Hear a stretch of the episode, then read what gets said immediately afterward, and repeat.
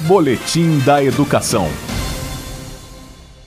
Durante essa semana, os gestores e professores da Rede Pública de Ensino do Distrito Federal participam de um processo de formação online para compreenderem a utilizar plataformas virtuais de aprendizagem.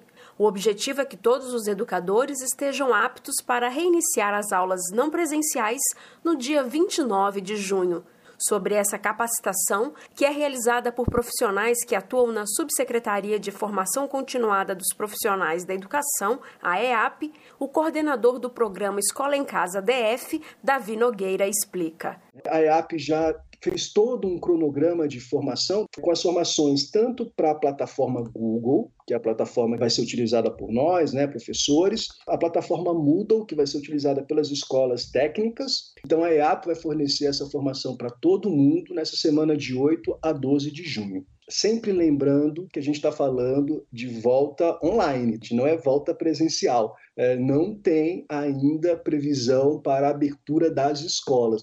Após essa formação, os professores vão continuar com o trabalho pedagógico de forma online com a produção de conteúdos. E só depois desse período é que os estudantes vão começar as atividades. Sobre esse cronograma, o coordenador Davi Nogueira detalha. Na próxima semana, na semana subsequente, de 15 a 19 de junho, nós continuamos trabalhando internamente, agora nas atividades. Eles estão produzindo as atividades e já conversando, trocando ideias, vendo qual a melhor forma é, de receber os seus estudantes. Na outra semana, de 22 a 26 de junho, os estudantes voltam, mas eles não voltam com a obrigatoriedade da presença.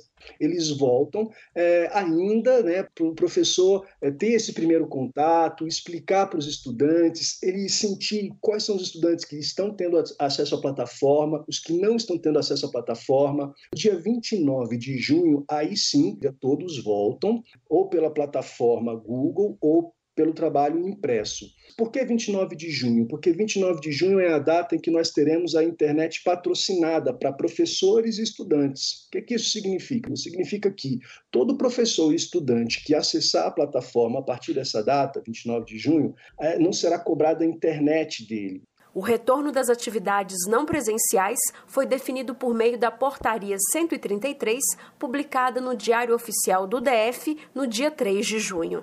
A comunidade escolar pode acessar os principais pontos do plano de ensino não presencial no site da Secretaria de Educação www.se.df.gov.br.